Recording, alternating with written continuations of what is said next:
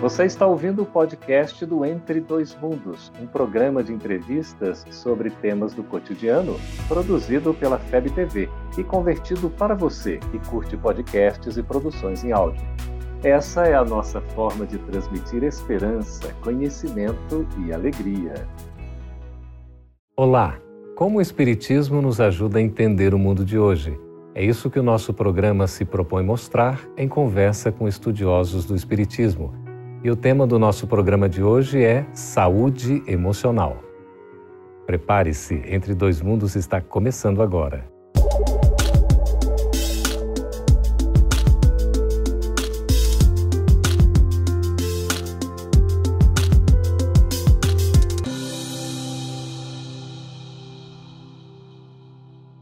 É sem dúvida alguma um grande desafio para nós buscar o equilíbrio das emoções do nosso psiquismo, da nossa saúde orgânica e também da nossa espiritualidade.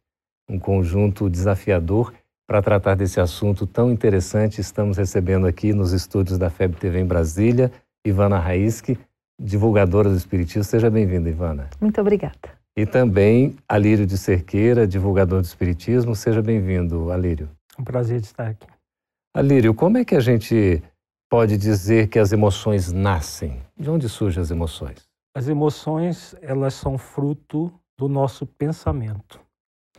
Há uma tríade que compõe a chamada energia mental: pensamento, sentimento e vontade. Então, o ser humano pensa, aí ele sente, e esses sentimentos se traduzem em emoções. A diferença de sentimento para as emoções é que as emoções ela, elas têm um caráter que nós chamamos de visceral. O sentimento é, como o próprio dicionário diz, é um substantivo abstrato. Agora, as emoções elas são sentidas fisicamente. Quando nós, por exemplo, sentimos ódio, esse ódio não é apenas um sentimento qualquer é uma emoção que nos inibe o espírito. A emoção seria um estágio anterior ao sentimento, a gente Não, pode dizer assim? ela é um derivado do sentimento. Hum. O ser humano sente e se expressa por meio de emoções. É a emoção do ódio que faz com que a nossa corrente sanguínea se acelere, os batimentos cardíacos, há todo um processo de transtorno psicofísico pela emoção do ódio. Da mesma forma, a emoção, o sentimento do amor que traduz na emoção do amor a calma, a serena, nós ficamos muito sensibilizados com o sentimento do amor que traduz que, que se traduz na emoção do amor. Ô Ivana, a gente pode se dizer assim muito emotivo? Muitas pessoas, sim, né? Se sentem muito emotivas porque se deixam muitas vezes é, se tomarem pelas emoções. As emoções, às vezes, elas chegam de forma é, descontrolada, as pessoas têm dificuldade nesse controle. É, mas nem sempre. É, algumas pessoas, elas conseguem ter um domínio melhor dessas emoções ou elas pelo menos não expressam essas emoções. Porque muitas vezes, como a Lírio disse, elas sentem mas elas conseguem ter um controle, um domínio e não expressam esse sentimento pela emoção, que ela, às vezes ela pode estar sentindo, mas ela não expressa esse sentimento. Isso é bom né? ou ruim? É, eu penso que pode ser bom em algumas situações e em outras não. Porque se a pessoa bloqueia é, essa emissão dos sentimentos, ela pode, às vezes, até depois provocar doenças, porque ela não consegue expressar por para fora, né? É, esse sentimento por meio das emoções. Mas o que dizer também, né, Lírio Ivana, assim, da pessoa.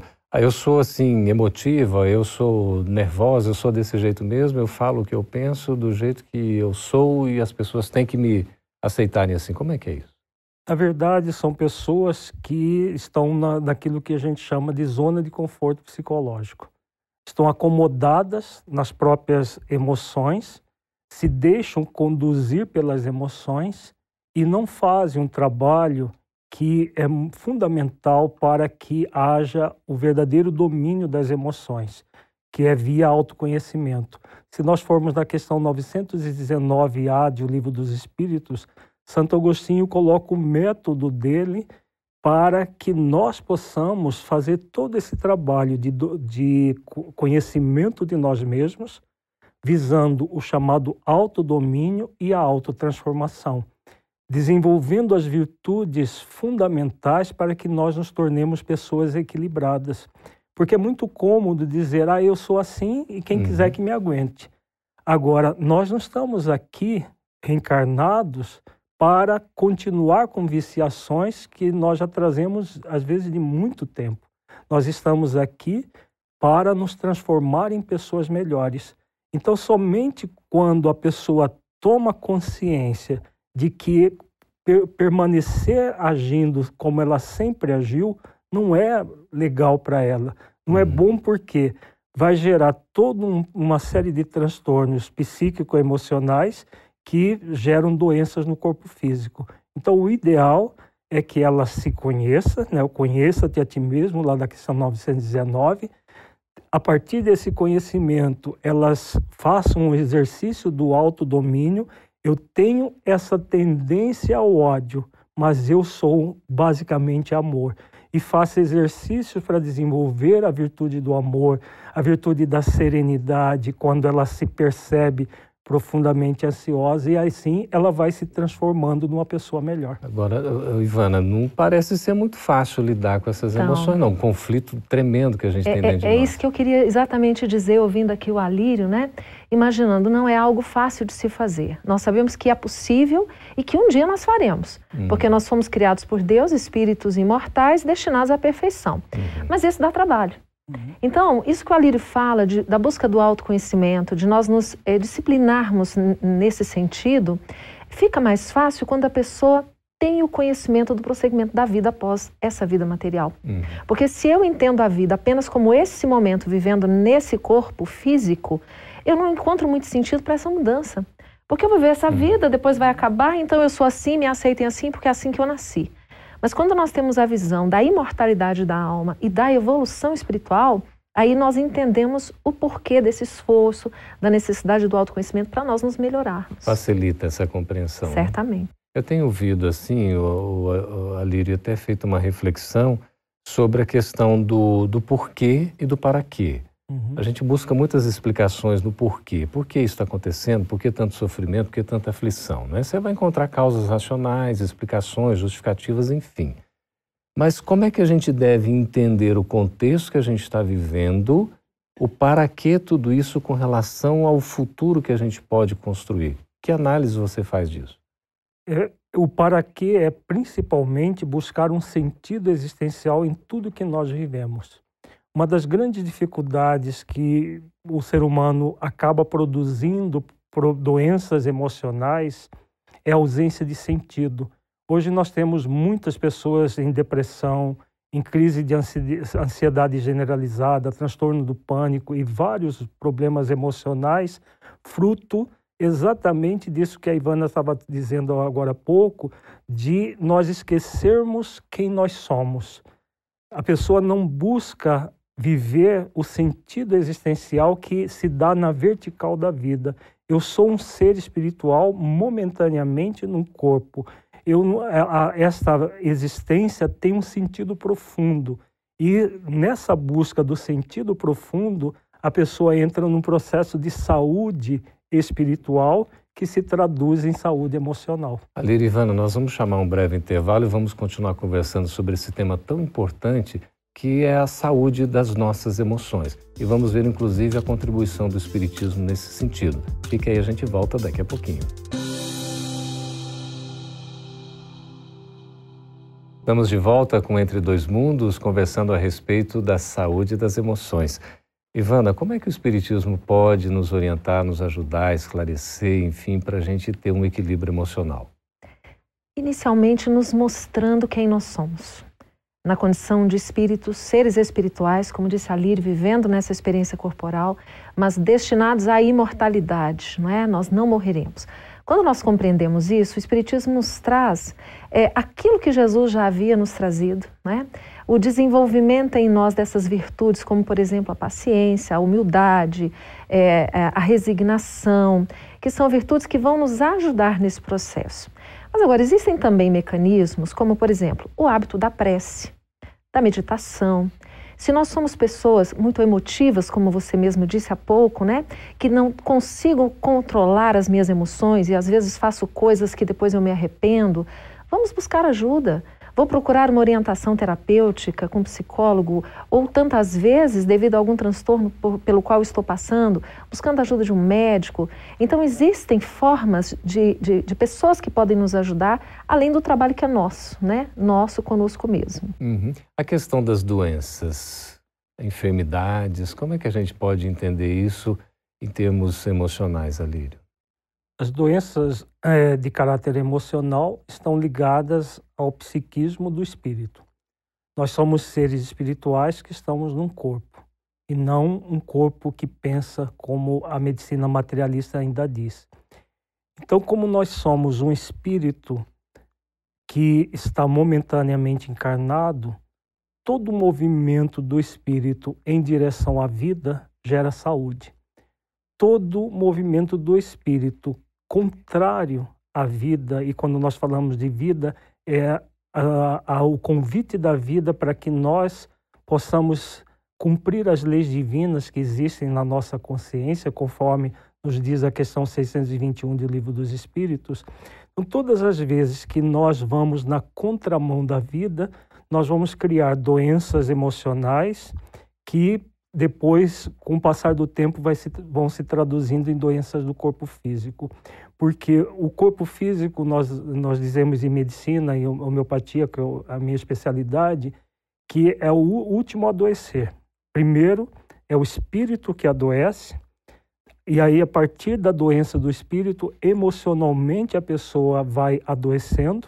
Se ela não cuida, porque se ela cuidar nessa fase, o corpo, claro, vai traduzir em, em saúde o movimento de saúde do espírito.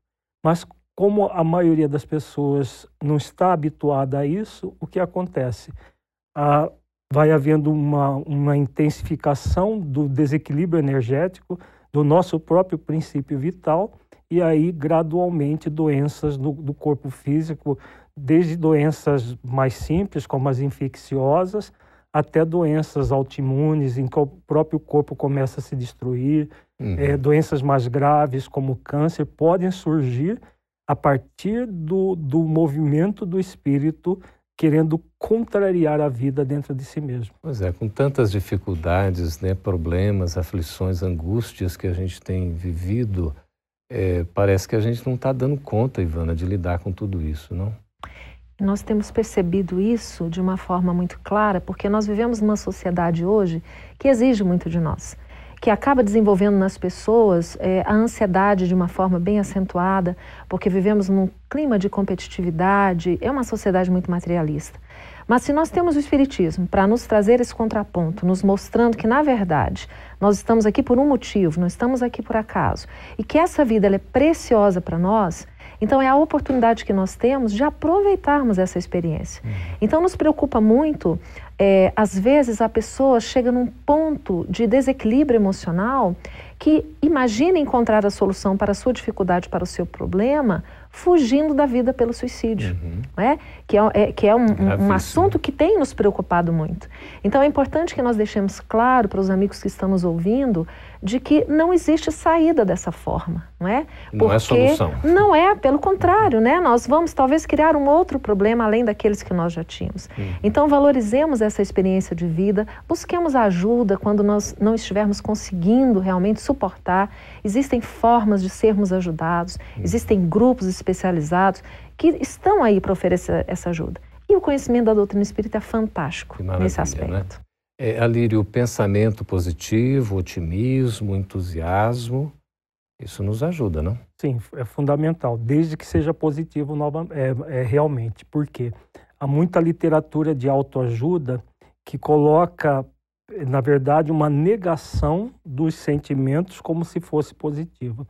O pensamento positivo ele, ele vai funcionar quando nós tomamos contato com a, o teor dos nossos pensamentos e o método que Santo Agostinho coloca na questão 919A ele é muito uhum. claro nesse aspecto, para que a pessoa sinta o que ela está realmente produzindo e a partir daquilo que ela percebe, aí ela vai fazer todo um trabalho para verdadeiramente colocar de forma positiva aquelas negatividades que ela costuma é, manter com ela mesma, fazendo todo um movimento de que nós chamamos de ressignificação de pensamentos e sentimentos, dar um novo significado. Então, a pessoa que pensava aqueles pensamentos pessimistas o tempo todo, pensando em coisas desequilibradas, vai é, fazer toda uma transmutação para que ela pense como espírito imortal. Eu sou um espírito imortal momentaneamente no corpo. Esses problemas que eu estou passando são problemas transitórios. E eu, como espírito imortal, posso verdadeiramente trabalhar em função daquilo que eu sou. Quando ela se movimenta dessa forma, aí ela está realmente criando pensamentos positivos e não simplesmente negando os negativos, porque uhum. senão ela vai entrar naquele movimento de repetir como um papagaio falas positivas, mas que lá no fundo não, tá não, não, não sente aquilo. É. Ivana, à beira do ataque de nervos, o que nos cabe fazer diante dessa situação? Chico Xavier recomendava colocarmos um gole de água na boca, contarmos lentamente até 10, para esperar aquele ímpeto de fúria que às vezes nos acomete, não é? Então nós imaginamos que nesse momento nada melhor do que fazermos uma prece, tentarmos buscar a serenidade, porque talvez um instante de fúria pode nos causar consequências por muito tempo. Então, trabalharmos isso em nós, não sermos tão reativos, tão explosivos, buscarmos trabalhar isso no dia a dia, em situações corriqueiras, no trânsito, com a família, porque diante de uma situação de um estresse emocional maior, nós possamos ter essa serenidade e esse equilíbrio de acalmar, esperar, refletirmos antes de agirmos e fazermos algo do qual nós podemos nos arrepender, né, depois de forma muito amarga. Até para evitar um efeito cascata, né? Com certeza. Você corre esse risco, não é, Lídia? Sim, com certeza, porque, na verdade, a pessoa entra no movimento que um, cria um turbilhão. Hum. E aí ela se vê dominada pelas emoções e ela deve ela é convidada a fazer o contrário. É, exatamente. Estamos conversando com a Lírio, com a Ivana sobre a questão da saúde das nossas emoções. A gente vai para um breve intervalo, já voltando no terceiro bloco para responder as suas perguntas. Participe conosco, fique aí, a gente volta daqui a pouquinho. Estamos de volta com Entre Dois Mundos, conversando a respeito da saúde das nossas emoções. É o momento da gente responder as suas perguntas. Ivana, Maria Paula, pelo Facebook da FEB TV, pergunta o seguinte: Muitas vezes eu falo e faço coisas sem pensar. Depois, me arrependo. Como conseguir ter o controle dos meus pensamentos para as minhas ações serem correspondentes e adequadas? Isso é exercício diário, é esforço que cada um de nós precisa fazer no sentido do equilíbrio no domínio dessas emoções. E aí entra a questão do autoconhecimento. Porque para que eu faça isso, é preciso que eu reconheça como ela reconheceu que ela age de forma impulsiva e depois se arrepende. Então, já sabendo que eu tenho essa característica, que eu já procuro exercitar isso, tentando me dominar, é questão de construção individual. E claro que leva tempo, não é de um dia para o outro que nós vamos aprender. E exige esforço, né? Exige esforço. É. É, nós temos aqui, Alírio, Mário Braga, de Brasília, perguntando o seguinte: por que atualmente parece que o mundo se encontra doente emocionalmente? Exatamente porque o ser humano tem caminhado de uma forma profundamente superficial. Apesar da redundância, profundamente superficial, mas é realmente isso que tem ocorrido. Uhum. Uma superficialidade em relação à vida muito grande. E aí o que tem ocorrido? Um vazio existencial enorme, porque apesar das religiões, os templos religiosos estarem superlotados de pessoas, há um, um movimento psíquico-emocional de se buscar o imediatismo. Uhum. A gente vê isso no movimento espírita, naqueles centros espíritas que propõem cura. Eles ficam superlotados, uhum. porque as pessoas estão querendo resolver os seus problemas de uma maneira superficial e não é possível isso. Somente mergulhando na profundidade de nós mesmos, buscando a essência da vida em nós mesmos, é que nós vamos superar toda essa doença social que se criou devido a essa superficialização da vida. A partir do momento que nós realmente nos sentirmos espíritos imortais para poder viver como espíritos imortais, aí sim nós vamos caminhar em direção a um processo cada vez mais de saúde, saúde individual e coletiva. Ivana, Luiz Augusto nos pergunta aqui por e-mail: os fumantes ou os que usam qualquer outro tipo de droga podem encontrar a saúde emocional? Todos nós podemos encontrar a saúde emocional. Primeiro é necessário que nós tenhamos a vontade. E aí nós vamos buscar os caminhos para ir ao encontro dessa saúde emocional. Nós falamos aí dos fumantes, dos usuários de outros tipos de drogas, mas nós temos também as compulsões alimentares, nós temos os vícios morais, que podemos incluir nisso aí, não é? Então, na verdade, depende da nossa vontade, do nosso desejo e da proposta de realmente buscarmos essa saúde das emoções. Se nós quisermos, nós podemos encontrar em qualquer circunstância. É um desafio bom, não é? Angélica de Andrade Neves, de São Paulo, Alírio. Aquele que se encontra já em estado doente emocionalmente, como reverter para o estado de saúde emocional? Primeiro, tomando uma decisão de se tornar mais saudável.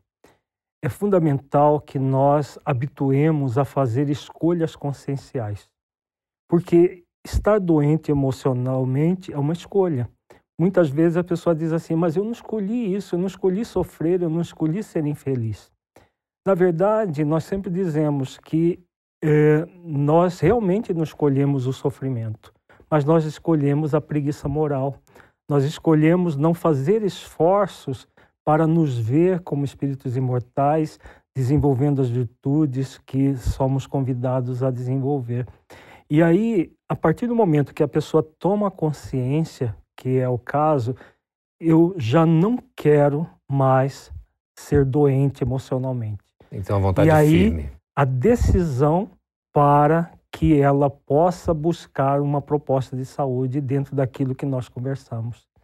Maristela Figueiredo, Ivana, de, pelo Instagram da FEB, ela pergunta assim: o que a ingratidão, mágoa e o medo podem causar ao espírito e ao corpo físico?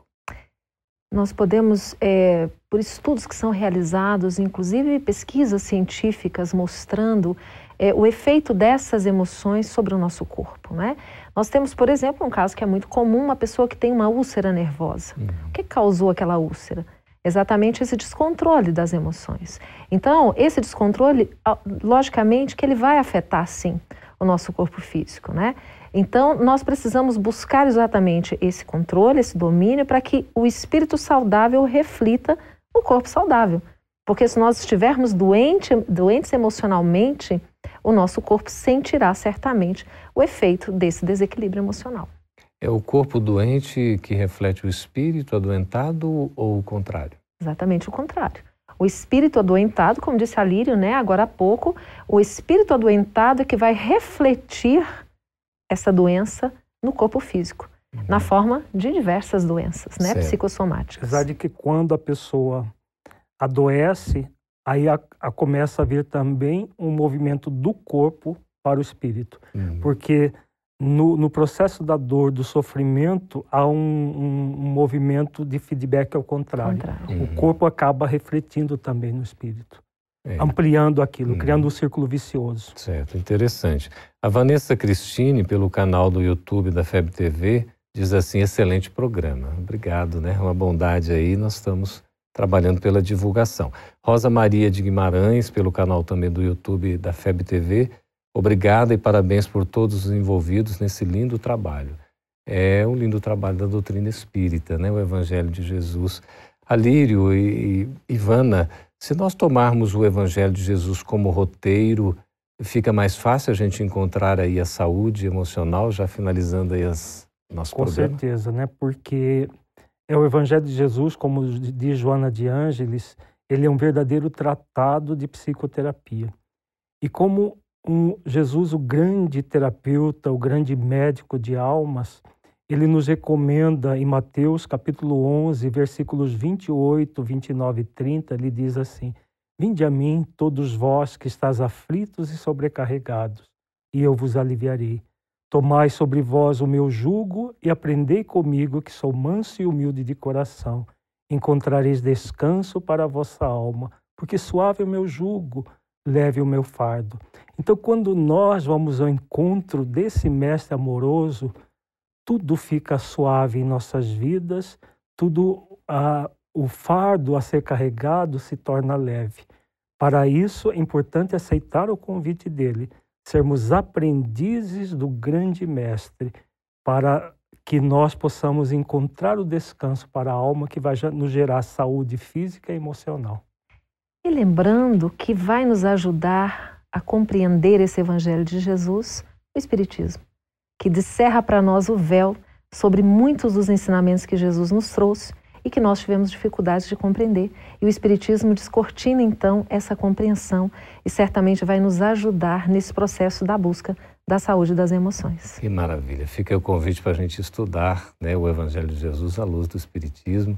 Obrigado, Ivana, por sua participação. Foi uma alegria. Obrigado também, Alírio. Um prazer. Satisfação estar aqui com vocês. Muito obrigado pela participação também de vocês que nos acompanham aí pelos canais de divulgação pelas perguntas, pelas sugestões. Estejam conosco também em próximos programas. Continuem participando, acessem o canal Gotas de Luz e que Jesus nos abençoe no propósito de divulgar a doutrina espírita. Essa é uma produção da Federação Espírita Brasileira. Para saber mais, siga arroba FebTV Brasil no YouTube, Facebook e Instagram. Ative o sininho para receber as notificações e ficar por dentro da nossa programação. Até a próxima!